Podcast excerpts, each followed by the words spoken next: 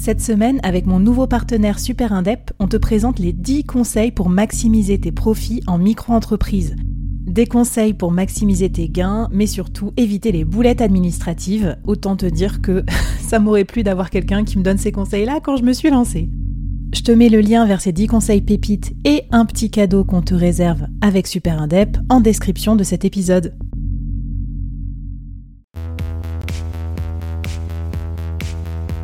À quoi ressemblerait ton business ou ta carrière si tu pouvais être conseillé par les meilleurs experts? Avoir un board de rêve pour t'épauler, disponible 24 heures sur 24 Je suis Flavie Prévost et ce board, je l'ai créé pour toi dans ce podcast.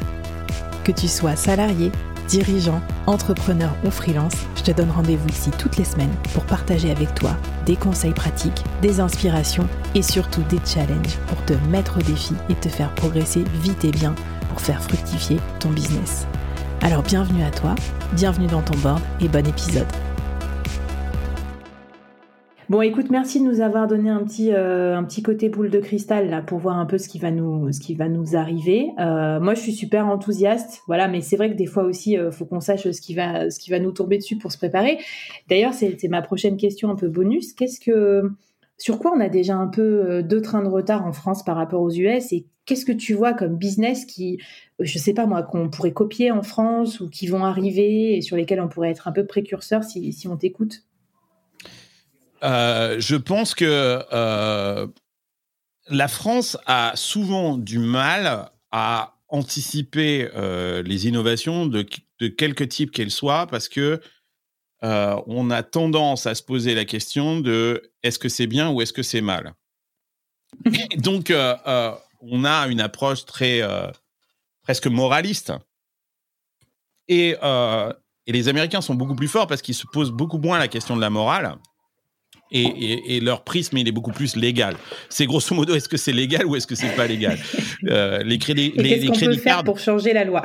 Voilà. Et qu'est-ce qu'on peut faire pour changer la loi si c'est pas légal, quoi, en fait? Mais euh, mais absolument. C'est. Euh, je pense que donc il faut qu'on fasse attention, ben, en même temps à ne pas perdre cette cette cette capacité qu'on a à, à, à, se poser les bonnes questions, mais ne pas trop se poser des questions euh, de, pendant trop longtemps et de, vous, de regarder passer les trains.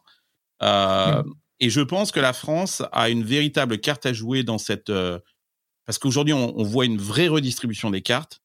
je pense que tous les acteurs qui sont aujourd'hui phares dans la tech sont en péril.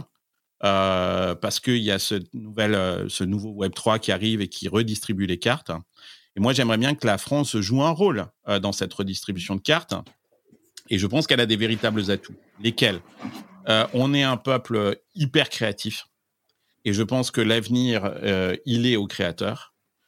donc, on le voit dans plein, plein de domaines. Et que c'est une formidable occasion pour tous ces créateurs, que ce soit dans le domaine de la mode, dans le domaine de l'art, dans le domaine de, euh, de la musique, euh, dans le domaine euh, même de la gastronomie, tout un tas de trucs comme ça, de, créer des communautés autour d'eux mmh. et, de créer une nouvelle économie à, travers, à travers leur création. et on a, on est un terrain de, de, enfin, on est un pays de créateurs. Et, le monde et l'Internet, aujourd'hui, on parle beaucoup d'intelligence artificielle ou de choses comme ça. Mais ce que l'intelligence artificielle ne fera jamais, euh, c'est elle n'a pas cette capacité créative. Hmm. Euh, et donc, euh, je pense que l'avenir, il est aux créateurs.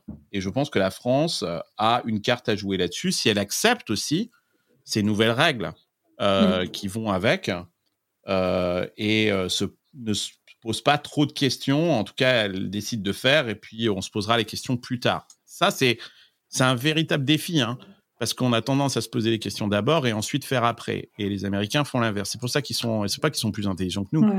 j'ai lu tout à l'heure le top 10 des milliardaires euh, Web 3. Euh, il y a zéro Européen dedans. Alors, euh, il y a zéro Européen et il y a zéro femme.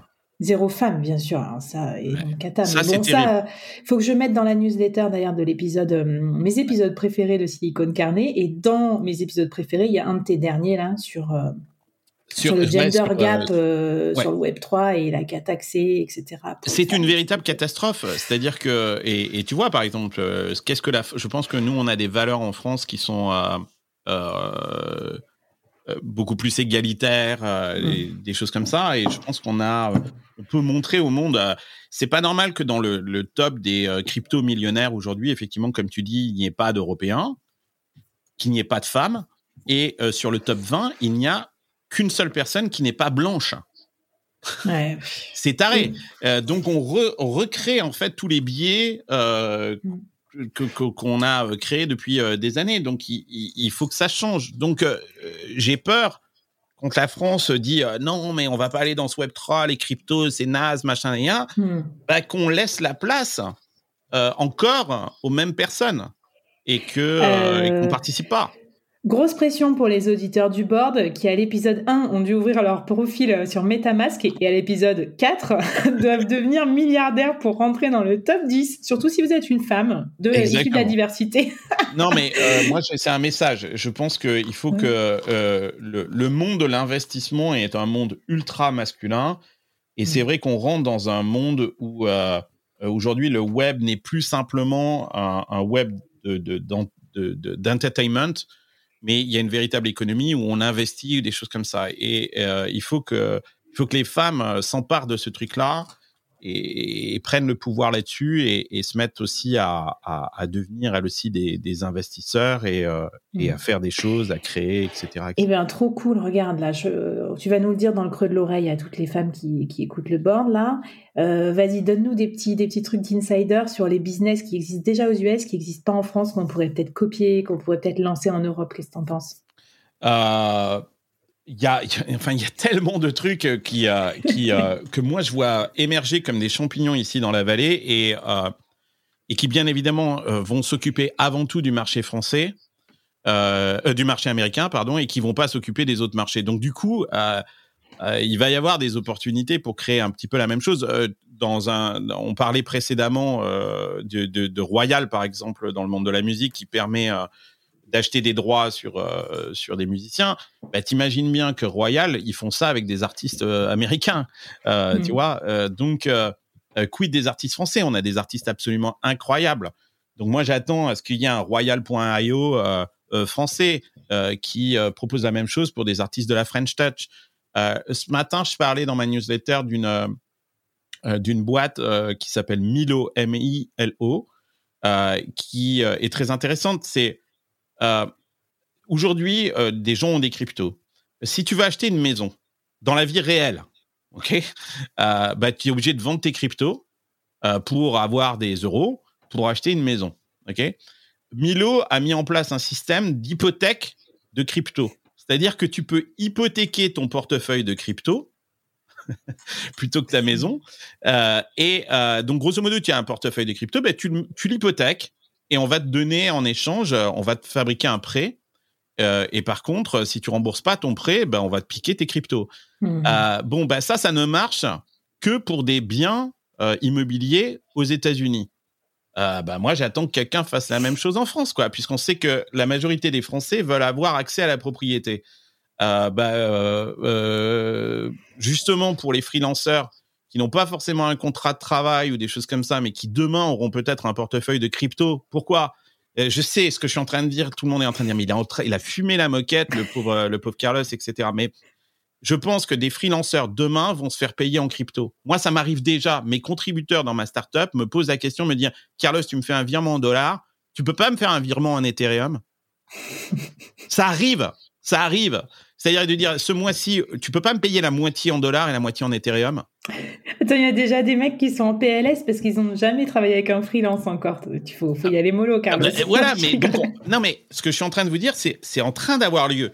Et c'est une petite, c'est une toute petite euh, portion, mais on va voir de plus en plus de monde euh, faire mm. ça. Et donc de dire, de, de pourquoi? Parce que les individus comprennent que pour devenir riche, on ne devient pas riche avec son salaire. Les gens commencent à comprendre ça, et tant mieux. Euh, ça fait dans la vallée, ça fait longtemps qu'on a mis en place, par exemple, des stock options. Pourquoi? Parce qu'on dit, euh, il faut que tu sois, euh, il faut que tu aies, il faut que tu investisses aussi et que tu vas gagner sur la valeur que tu crées et pas simplement avec ton salaire. C'est pour ça que j'ai l'habitude de dire que le modèle capitaliste est, est, mmh. en train de, de, de, de changer ou, ou, si pas de mourir. Quoi. Mais donc, de payer des gens en crypto, c'est c'est de, de, les valoriser et de leur dire, bah voilà, je te paye quelque chose qui peut demain valoir beaucoup plus d'argent parce qu'aujourd'hui les cryptos c'est très naissant. Il y a des gens qui disent, bah écoute, tu sais sur les 4000 dollars, bah j'aurais besoin que 2000 pour vivre. Et les 2000 autres, bah, je préfère prendre des cryptos et les mettre sur un portefeuille de crypto qui va se valoriser dans le temps, dans les 10 ans qui viennent, un peu comme des louis d'or que je garde un petit peu pour mes enfants et qui vaudront beaucoup d'argent en fait demain. Et comme je dis, avec Milo et des trucs comme ça, je peux hypothéquer mon portefeuille de crypto pour avoir accès à des biens euh, matériels euh, ailleurs. Bon, si vous faites fortune en écoutant cet épisode et en créant le Milo français, n'oubliez pas de nous envoyer un petit éther par-ci par-là avec euh, Carlos. Absolument. mais non, mais regardez, regardez tous ces projets qui, qui émergent aujourd'hui et, et, et, et ouais, faites ça, mm. essayez d'appliquer ça à votre environnement, à votre contexte, parce que il y a des, y a, enfin, les Américains, euh, euh, ils se concentrent sur le marché américain. Ils regardent jamais euh, l'international. C'est souvent pour plus tard. Ils ont un marché de 350 millions d'individus, donc. Ouais, carrément. Bah, trop bien. Je me remets les liens dans la newsletter aussi vers ta propre newsletter et vers un peu les ressources comme ça qu'on peut, qu'on peut regarder aussi pour faire de la veille. Merci d'avoir écouté jusqu'au bout. Dis-moi, j'avais une question à te poser avant qu'on se quitte. Comment t'as découvert, toi, au fait, le podcast Le Board? Pour moi, il n'y a rien de mieux que la recommandation d'autres auditeurs pour euh, découvrir ces futurs euh, podcasts coup de cœur. Donc si cette mini-série, si cet épisode, si cette interview t'ont plu, euh, ça serait génial que tu puisses la partager autour de toi. J'espère que ça aidera un de tes amis, une de tes collègues, un de tes clients peut-être à découvrir son nouveau podcast business préféré. En tout cas, ça m'aidera aussi à faire découvrir le board. Merci à toi, à la prochaine.